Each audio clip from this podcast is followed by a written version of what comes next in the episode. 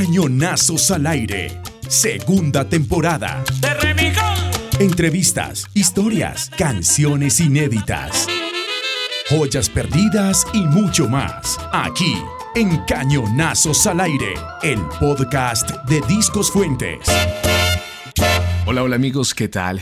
Bienvenidos una vez más a un nuevo capítulo de Music and Talk en Cañonazos al aire. Soy Jonathan Rivera, coleccionista e investigador musical y hago parte del equipo digital de Discos Fuentes. Esta vez para mí es un gusto saludarlos desde la casa matriz de la música tropical en Colombia y llevar hasta sus oídos un nuevo capítulo de nuestro podcast, en el que nos sumergiremos en el tiempo para recordar algunas de las voces más importantes que se han alzado reyes con la corona del Festival de la Leyenda Vallenata, que este año llega a su 56 edición y que conmemorará el centenario del natalicio de uno de los juglares más queridos y recordados de la cultura vallenata.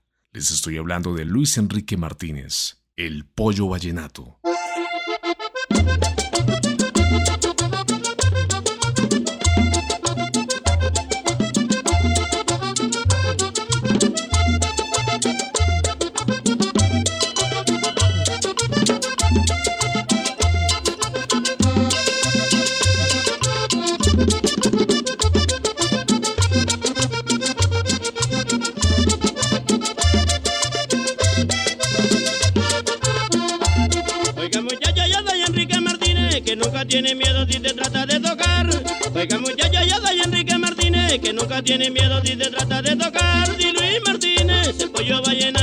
Que candela lo que van a tomar. Si Luis Martínez, el pollo vallenato, que candela lo que van a tomar. Oiga muchacho, oiga la nota, como toca el vallenato. Oiga muchacho,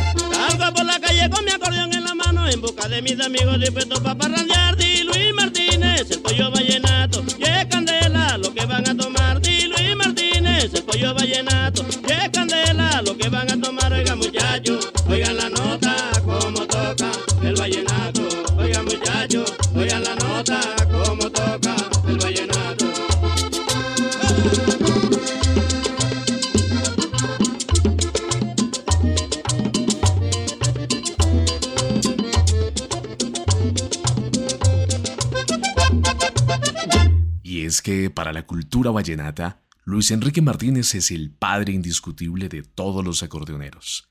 Siendo hijo de Santander Martínez y Natividad Argote, y nacido en el seno de una familia musical, su contribución más importante al folclore vallenato fue la incorporación de los bajos del acordeón, pues siendo zurdo y siendo un fiel convencido de la teoría de que había que usar todo el instrumento, lo ejecutó con gran maestría, hecho que le valió coronarse en el año 1973 como el rey del Festival de la Leyenda Vallenata, junto a Juan Calderón en la caja y Víctor Amariz en la guacharaca, en la interpretación del acordeón en los cuatro aires vallenatos. Primero con el merengue Alcirita, luego con el son El Jardinero, seguido de la puya Francisco el Hombre, todas estas de su autoría, Y para finalizar su ronda, el inmortal paseo de la autoría de Carlos Huertas, El Cantor de Fonseca.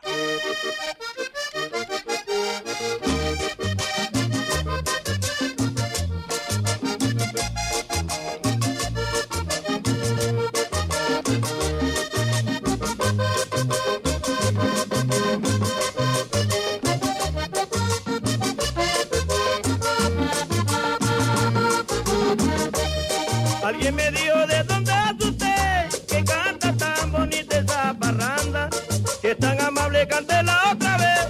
Quiero escuchar de nuevo su guitarra. Óigame, compa, usted no es del Valle, ni el Magdalena, ni de Bolívar. Pues se me antoja que sus cantares son de una tierra desconocida. Y yo le dije, si usted le inspira, saber la tierra de donde soy, con mucho gusto y a mucho honor. Yo soy del centro de la Guajira.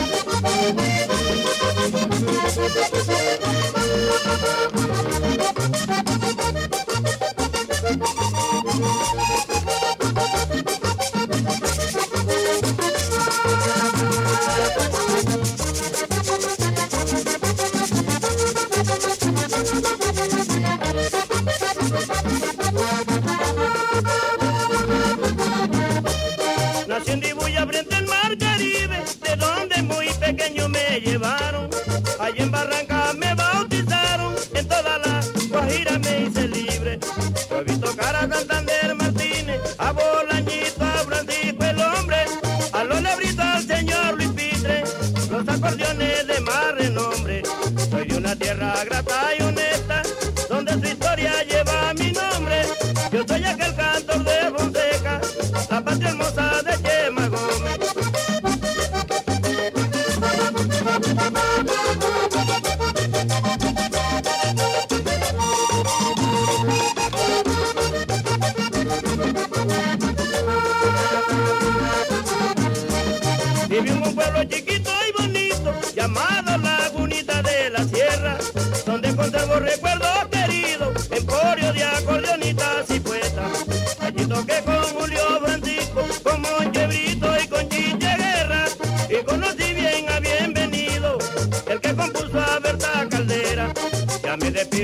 Carlos Huerta, soy mi apellido y nombre de pila. Yo soy aquel cantor de Fonseca y soy nativo de la Guajira.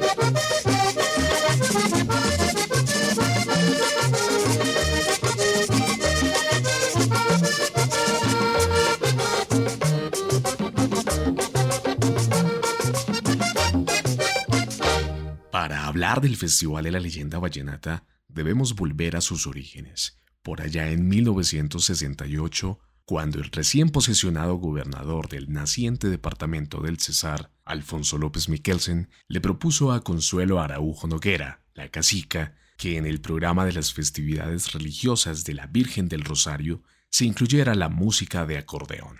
La idea, que fue secundada y apoyada por Miriam Pupo de la Cuter, junto a Rafael Escalona y Gabriel García Márquez, se llevó a cabo en una tarima un poco improvisada en la plaza principal de la ciudad de los Reyes del Valle de Upar, conocida desde entonces como la capital mundial del vallenato. En estas primeras jornadas resultó decisiva la presentación de Alejandro Durán, acompañado en el podio por Ovidio Granados y Luis Enrique Martínez, segundo y tercero respectivamente. En esta primera ocasión fue descalificado Emiliano Zuleta Vaquero, el compositor de La Gota Fría, y uno de los concursantes favoritos del festival. Cabe contar una anécdota, y es que en aquel certamen, este, que se creyó ganador y apoyado por sus seguidores, se fue a celebrar anticipadamente mientras que era llamado para una segunda presentación, y al no presentarse fue reprobado, lo que dio origen a una de las primeras grandes polémicas de este festival.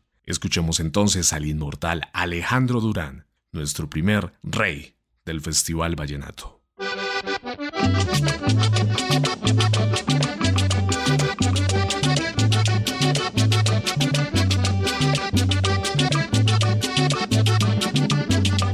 La mujer y la primavera, hay dos cosas que se parecen.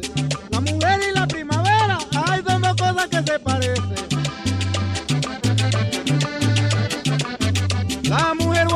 está nueva, la primavera cuando florece. La mujer huele cuando está nueva, la primavera cuando florece.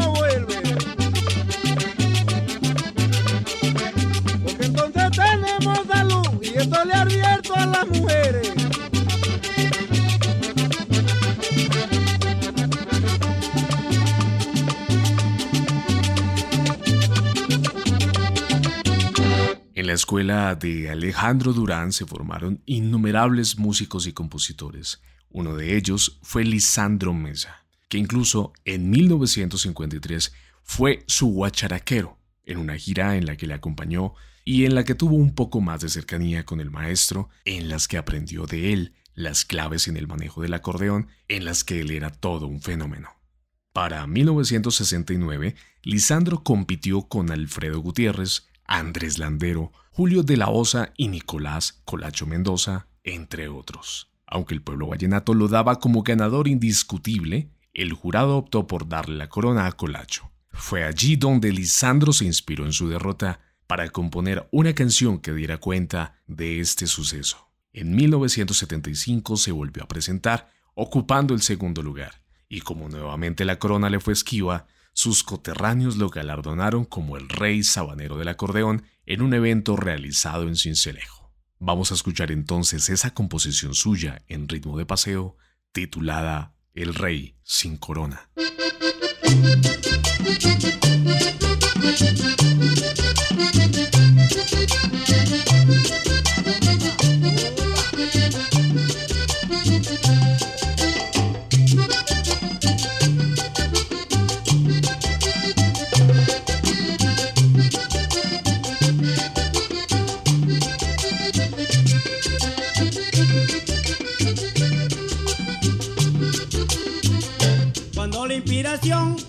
Mente se asoma, toco el acordeón y alegró los corazones. Cuando la inspiración en mi mente se asoma, toco el acordeón y alegró los corazones. Este, este rey sin corona, el que toca, ay los bonitos sones. Este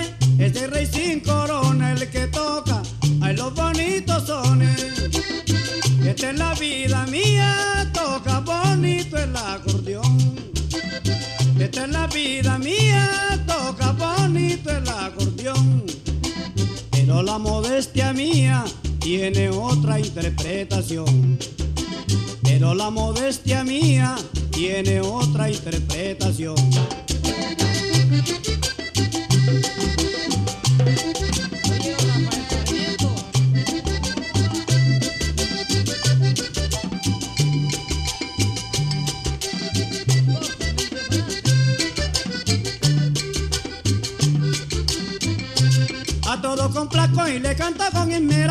Siempre con el ánimo de brindar lo mejor. A todo complaco y le canta con esmero, siempre siempre con el ánimo de brindar lo mejor. Para todo yo soy el primero, oigan la nota de mi acordeón. Para todo yo soy el primero, oigan la nota de mi acordeón.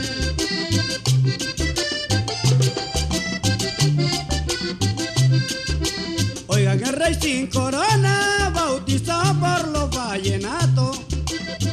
El rey sin corona, bautizado por los vallenatos.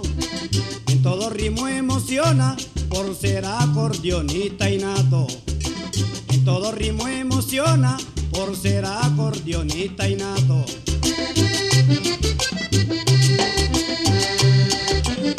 Sino que lo digan Dorian allá y Nadine, claro.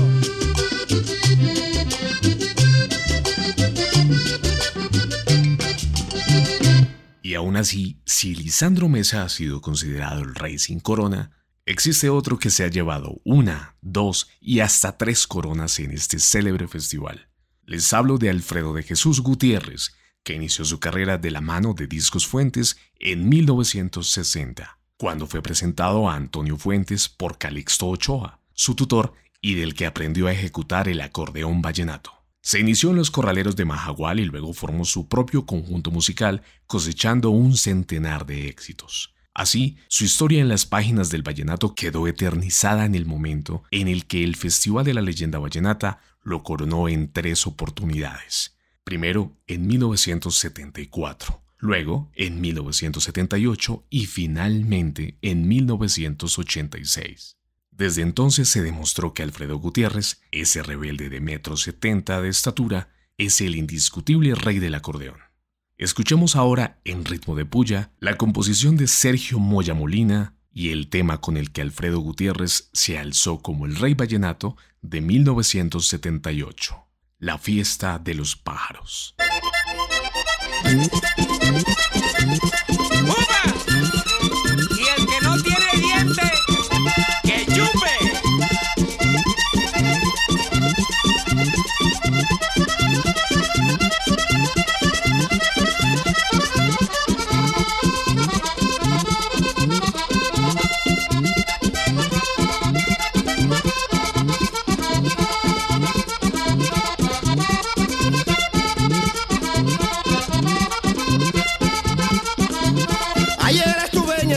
Ayer estuve en el campo cuando era muy tempranito. Me puse a escuchar el canto de tres lindos pajaritos. Me puse a escuchar el canto de tres lindos pajaritos.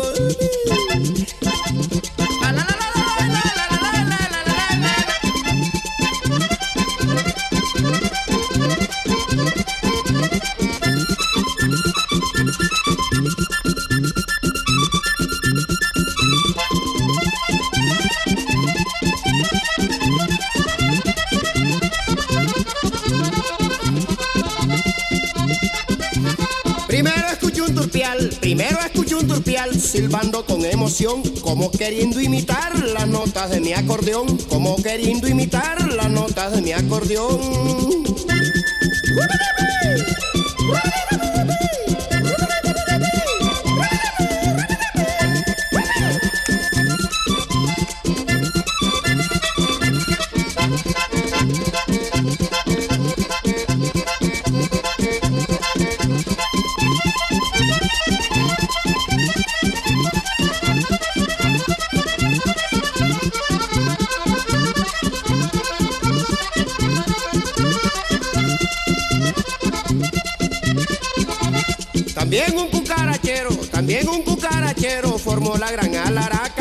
Su canto bullanguero, igual que la guacharaca, con su canto bullanguero, igual que la guacharaca.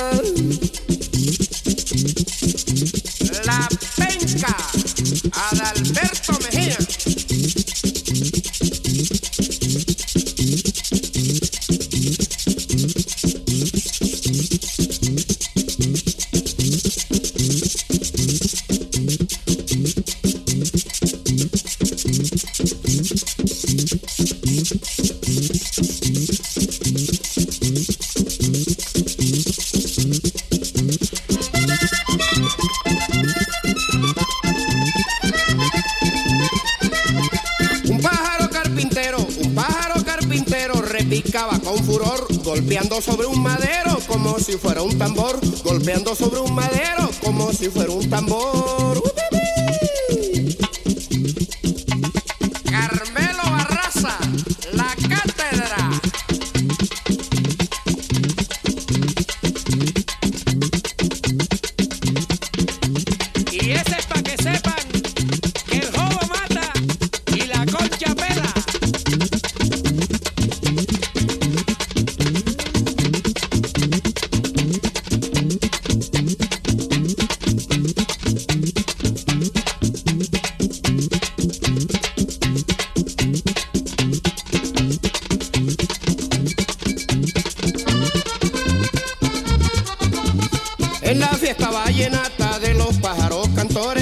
Cuando en el campo cantan hacen revivir las flores.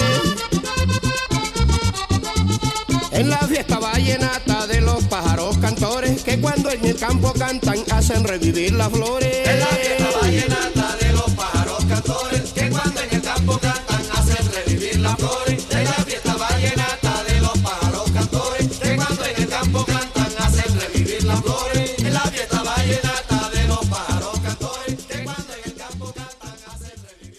esas paradojas musicales, el hombre que es considerado en la costa atlántica el más picaresco y alegre de los carnavaleros y el que adoba con pimienta y sal todo lo que interpreta, tampoco ha gozado de la gloria de ser un rey vallenato. Les hablo de Aníbal Velázquez, el mago del acordeón que, considerado por muchos, es el responsable de la revolución de la música costeña al crear un ritmo musical tan veloz que rompió con la tradición y se enmarcó como algo único que le vuela la cabeza a todo el que lo escucha, y que fue esencial para la comercialización masiva del vallenato durante la década de los años 60 y 70. Esta música la bautizó como guaracha, y con ella se fue a Venezuela a cosechar éxitos por doquier, y donde se consagró como un indiscutido dios del acordeón. Finalmente, regresó a Colombia en 1973 y ya convertido en todo un ídolo, cuando decidió participar en el Festival de la Leyenda Vallenata de ese año, fue declarado fuera de concurso. Desde entonces, nunca más volvió a participar en alguna edición del festival. Del maestro Aníbal Velázquez escuchemos esto que se titula Mi chocolate.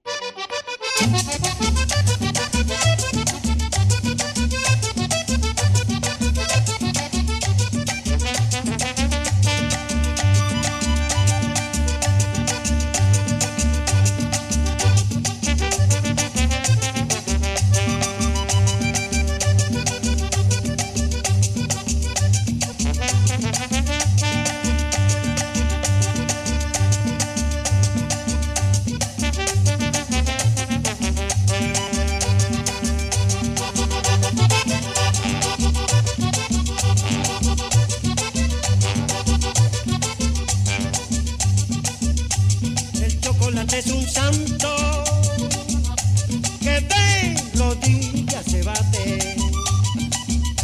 Vieja escuela chocolate,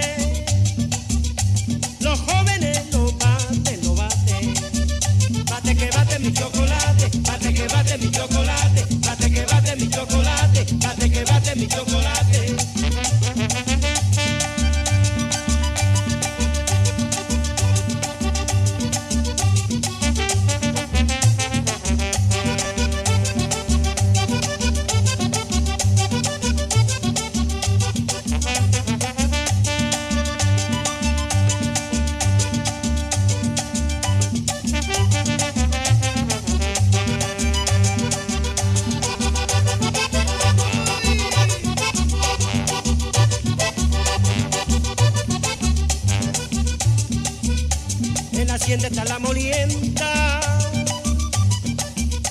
donde se hace el chocolate. Mujeres como curita, lo cuelan, lo toman y lo baten. Bate que bate mi chocolate, bate que bate mi chocolate, bate que bate mi chocolate, bate que bate mi chocolate.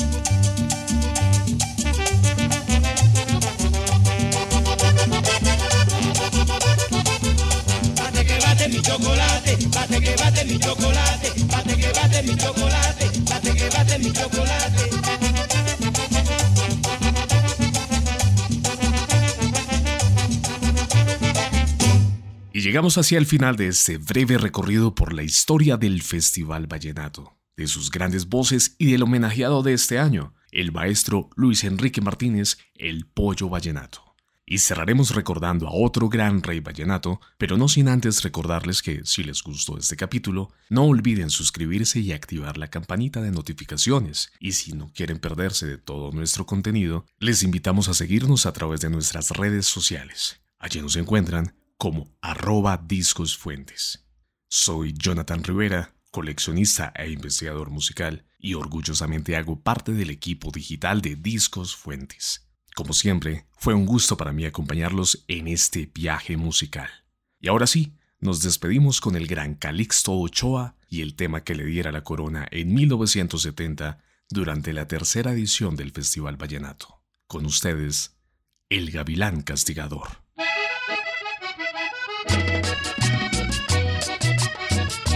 Thank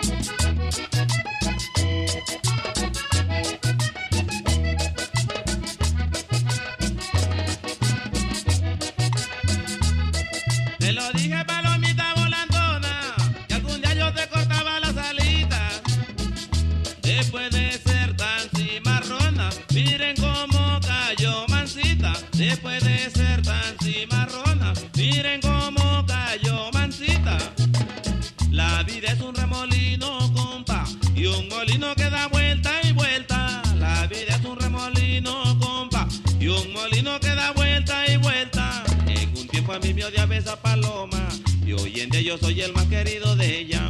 En un tiempo a mí me odiaba esa paloma y hoy en día yo soy el más querido de ella.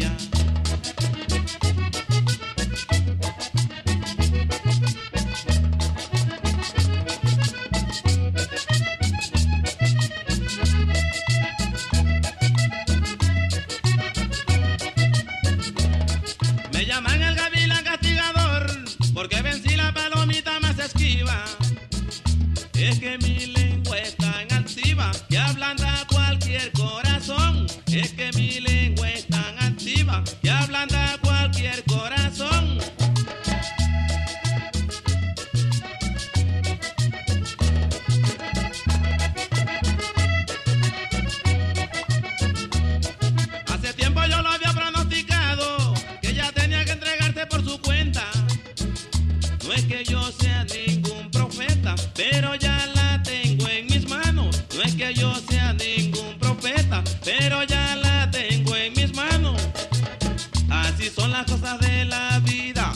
cada minuto van cambiando. Esa palomita que era tan arisca, y hoy en día no quiere salir de mis brazos. Esa palomita que era tan arisca, y hoy en día no quiere salir de mis brazos.